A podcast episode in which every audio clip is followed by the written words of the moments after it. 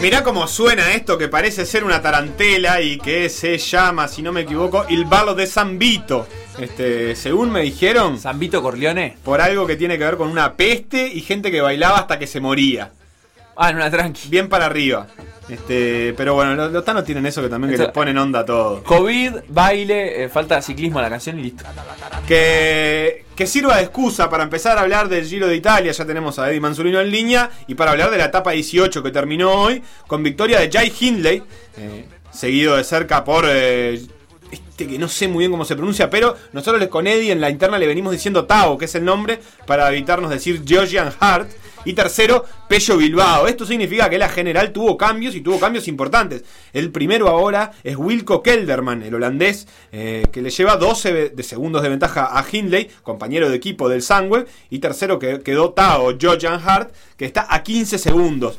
El líder anterior eh, que era Joao Almeida, el portugués, eh, la pasó mal, quedó a 2 minutos 16 de la punta. Si bien la luchó como pudo, por lo que decían en la transmisión, eh, esto se, preve- se preveía que iba a pasar porque es un ciclista joven que no está tan acompañado Está como para solo, poder pelear eso. Muy solo. Hoy me dio pena porque iba todo el pelotón del Sangüe ahí tirando y el pobre y el pobre Joao Almeida como tratando de, de seguirles un poquito. Está precioso el Giro ah, que termina el domingo y para hablar de eso le damos la bienvenida entonces a Eddie Manzulino. ¿Estás ahí, Eddie? Hola, buenas tardes, ¿cómo andan muchachos? ¿Todo bien? Bien, todo bien. Te escuchamos ahí con un poquito de lluvia que no sé si es de ambiente o, o es real. nuestra nomás. Capaz que la gente no la No, está capaz que llueve ahí donde está Eddie. Llueve Claro, mucho Eddie. No, llueve, pero no sé si se escucha, no, no se escucha, me parece de acá. No te preocupes, ¿ahora se Eddie. escucha mejor? Sí, te escuchamos bárbaro. Y lo importante es lo que tenés para decir. Lo importante es lo que tenés para decir. Una, una cosa que se preveía era que Joao Almeida podía perder eh, la malla rosa en cualquier momento, aunque la defendió con hidalguía, digamos. Sí, bueno, eh, no era no era de los favoritos cuando comenzó el Giro de Italia, era uno de los nombres, a mí me encanta como ciclista, yo creo que lo, lo puse en un tweet, no sé si lo dije en el programa, que era uno de los ciclistas que me gustaba, que, le, que, tuviera libertad hasta llegar a donde pudiera llegar y bueno, hoy fue hasta donde pudo llegar, que estamos hablando que quedan cuatro días solamente para terminar el Giro, ¿no? Bien, y, y se, se escapó Kelderman en un momento, no le dio para llegar, pero sí le dio para recuperar la, la punta de la, la punta, para agarrar la malla rosa.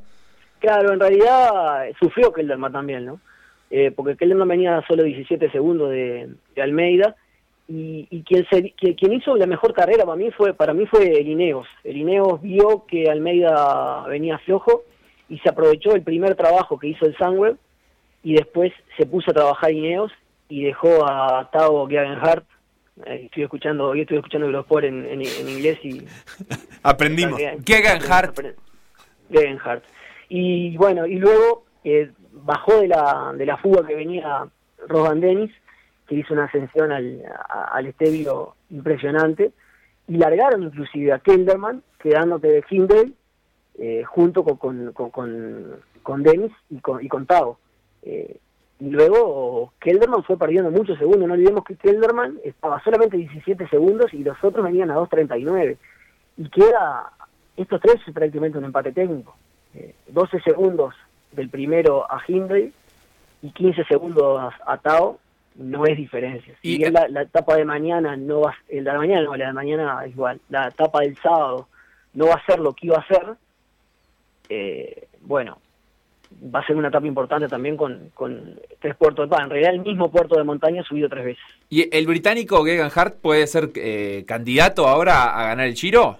Bueno, yo creo que es el- de, de los tres es el que, el que está mejor. Bien, y. ¿Por qué? Porque viene subiendo, viene subiendo, hoy hoy venía fuerte, vino rueda de, de Denis todo, todo, el, todo el estadio y cuando fueron a subir el último puerto fue él el que, el que hizo toda la subida con Hindley de rueda porque eh, Kelderman venía persiguiendo y bueno, como un juego de equipo no podía, no podía tirar. Y luego los últimos dos kilómetros sacó, fue que hizo la gran diferencia porque le imprimió un ritmo impresionante a la, a la escapada y bueno, no ganó la etapa porque bueno, Hindley venía a rueda y, Porque ya había hecho todo el, des- el- todo el desgaste. y así todo no perdió ni un segundo, no lo logró, la, hablábamos, hablábamos con un amigo, no lo logró, ni- no lo logró largar de rueda a, atado a- habiendo hecho todo el puerto a rueda, ¿no? Le sacó la bonificación nomás, digamos. Le sacó la bonificación, que bueno, que tampoco fue tanto, son son cuatro segundos de diferencia que... que- Bueno, pero es lo que le permite segundo- estar segundo a Hindley, digamos. permite el segundo. Pero estamos hablando que esto no, no existe esta diferencia de 12 segundos al segundo y 15 segundos al tercero con lo que queda, ¿no? Y- Porque no nos olvidemos también que el domingo viene a contrarreloj, no es paseo Claro. triunfar por. Pero ¿cómo maneja el Sunweb esto de tener el 1 y el 2 a esta altura de la carrera? Y lo que va a manejar va a ser el que esté mejor, va a ser el que va a estar. No, no, van a inmolar, como dicen comúnmente, a Hindley por Kelderman, como no lo hicieron hoy. Claro, Hoy por- no, hoy no lo esperó, no trabajó tampoco adelante, pero fue todo el, todo el camino, lo que hizo lo que tenía que hacer, obvio, ¿no? Fue todo el camino a rueda. Kelderman se fue desinflando al final, aparte, además. En realidad, en un momento lo terminó pasando Pello y con distancia. Pello y Sí. Fuslan, si no me equivoco. Pello y Fulano y después Pello hizo una, la última sesión fue impresionante.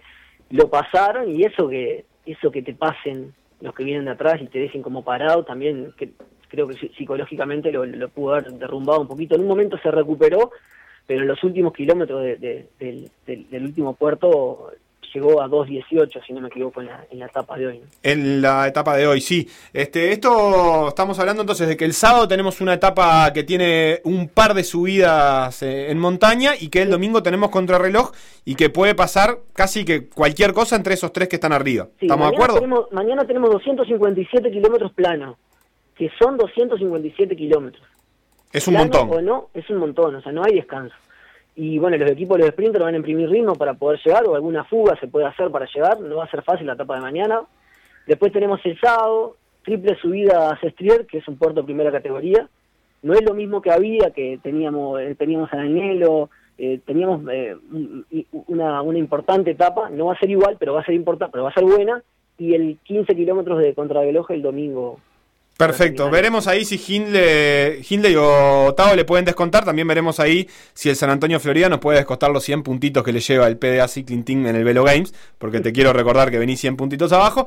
Ya veremos al final si esto lo mantenemos. Eh, pero chicana aparte, pasemos a hablar de la Vuelta a España porque está coincidiendo en el calendario, Facu. Sí. Y Sí, eh, Maximiliano por acá nos pregunta si te podemos preguntar eh, la- por la prueba de mañana en la Vuelta a España, ¿a quién ves de favoritos en una carrera sin, sin montaña? Y Bennett, ¿Cuál Bennett? el, el- el que embala. Sam. Sam Bennett, el que no es belga, porque en, lo- en los en, en los números del siglo de, de la Vuelta a España le pusieron la banderita belga, es irlandés. Ah, Tanto- le pusieron, le pusieron mal.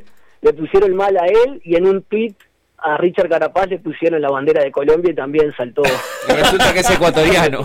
salió picando. La etapa de hoy tuvo a Dan Martin como ganador, Primo Roglic segundo y Carapaz tercero. Por ahora la tónica de la Vuelta a España viene siendo que los favoritos, va, va muy poco, van tres etapas recién, pero los favoritos han definido. Y son los tres esos los que están más fuertes. Yo, yo pensaba ver a un poquito mejor a Dumoulin, pero evidentemente no llegó bien. Pensé que iba a ser el líder del, del Jumbo, pero bueno, Roglic sigue andando y mientras siga andando va a ser el líder. Y Dan Martin me encanta como ciclista y, está ahí, pudo ganar la etapa. Y bueno, son los tres que están ahí y después... Ah, bueno, también tenemos a Kus, ¿no? Pero Kus es 100% peón de Roglic, pero creo que Kus está al nivel de los de, de Roglic, Martin y Carapaz. Ha sido uno de los que más ha amenazado, sobre todo ha obligado mucho a que lo tengan que seguir en varias escaladas, ¿no? Claro, claro. Porque empieza a romper y se ve que Carapaz no lo quiere dejar ir, por ejemplo. Y lo que pasa es que es peligroso dejarlo ir. Eh, ellos van a trabajar, yo creo que van a trabajar para Roglic, pero tampoco van a dejar que Kus pierda mucho tiempo, porque Roglic no olvidemos que viene en un Tour de Francia, un desgaste, después no paró, o paró poco, corrió las clásicas. Y bueno, todo el mundo dice se cae, se cae, se cae, y Roglic no se cae. Se cayó recién en la anteúltima, se cayó, no me decir, en la anteúltima etapa del Tour de Francia. Y ahora sigue corriendo al, al más grande, al, al más alto nivel. Así que Bien, van tres etapas, eh, la última va a ser el 8 de noviembre, si no me equivoco. La general tiene a Roglic primero, creo que no lo dijimos. A 5 segundos de él está Dan Martin y a 13 segundos está Richard Carapaz. Creo, no sé hasta dónde querés, porque creo que van tres etapas, podemos pensar que todavía hay más ciclistas con opciones. Por ejemplo, está Enric bueno. Max, que está a 32 segundos. sí, Carti, ver hasta dónde puede llegar. Eh, después, bueno, yo creo que por ahí, Hoy se cayó Chávez, que perdió algunos segundos en un pinchazo. Que yo creo que no va a estar más de esos nombres porque ya se ve, se ve que son, son los que están más fuertes. No, no, no creo que puedan. La Vuelta a España, si bien tiene buenos puertos, no, no es como el Giro de Italia, que tiene puertos largos, tendidos y esfuerzos de una hora, una hora y media subiendo un puerto. Eso en la Vuelta a España se da, pero muy poco. Inclusive el domingo no se va a subir, el domingo no se va a subir el Tourmalet, que se iba a subir, no dejaron entrar a la Vuelta a España, no se sube Tourmalet ni Ubisque, eh, y eso también va, que iba a ser la etapa reina prácticamente de la Vuelta a España, no, no se va a poder hacer. Eddie, lo que sí hay en, eh, en esta Vuelta a España hay lluvia y capaz que hasta nieve tenemos por la época del año. Sí, eh, en realidad, sí porque se, hace, está, se está haciendo un mes más tarde y bueno, mm, puede haber... Y muy al norte también. Claro, también siempre frío ahí, o por lo general es frío, más entrando ya casi el invierno. Ahí capaz que Roglic tiene alguna ventaja o no? Supongo que Carapaz no tiene muchas ganas de pasar frío. Y no, frío no tiene ganas de pasar Carapaz, pero son ciclistas que están acostumbrados, han corrido hace años que están ahí en, Europa. Yo no creo en esas cosas. ojo, influyen, ¿no? Obviamente que influyen, como influye la altura y haber nacido en la altura, pero a este nivel eh, creo que, que van a influir otras cosas. Bien, Eddie, te vamos dejando por acá. En la penca de la Vuelta a España no tengo mucho para chicañarte porque estamos muy hundidos los dos. Estamos a tres puntos nomás, pero la verdad que estamos bastante abajo. Ni la mirada, ni la mirada, la penca la Vuelta a España. No la mires porque creo que no vamos a sumar más puntos que estos, a menos pero que... que el giro termina el domingo, no sea grande. No, no, no, ya sé, pero ya hicimos, después de nuestra campaña pasada en la que terminamos entre los 200 peores del mundo. Creo que ahora que estamos entre los 1500, 1200. Pelearla ahora ya está, ya estamos conformes. Es, que cuando se está bien hay que agrandarse, porque cuando se está mal te van a pegar, así que. Sí, sí, sí. Lo, cierto es que si, si, algo tenemos para decir es que vos nos dijiste que yo Almeida podía pelear, así que casi todos nuestros puntos los hiciste vos en esa penca. Bueno, muchas gracias por el reconocimiento. Agradezco. Un saludo a mi novia, agradezco a Radio Esposa. Abrazo, Eddie. que pasen bien.